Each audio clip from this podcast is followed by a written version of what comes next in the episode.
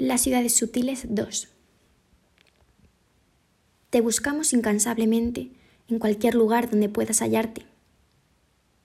No importa si para ello hay que resquebrajar nuestras manos, ahora acostumbradas al contacto directo con cristales puntiagudos que te protegen.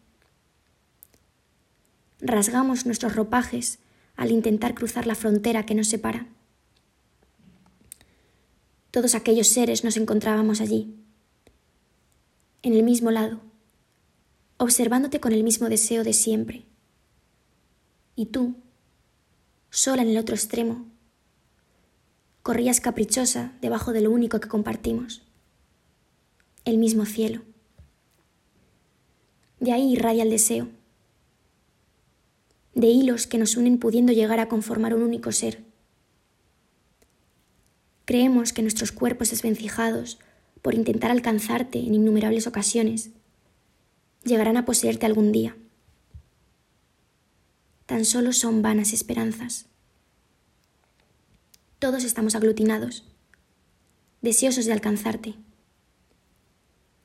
Incluso construimos relaciones políticas, amorosas, amistades con las que aspiramos llegar a ti. Es otra fórmula propuesta para vivir en sintonía y acercarnos a tu frágil esencia. Somos seres proyectivos, encargados de calcular diversos factores, como los actos que realizamos, el tiempo que invertimos en ellos, el lenguaje que utilizamos para conseguir un fin, llegar a este estado que anhelamos. Sin embargo, al proyectar y construir el camino hacia ella, hay cierto margen de error que nos desvía cientos de kilómetros.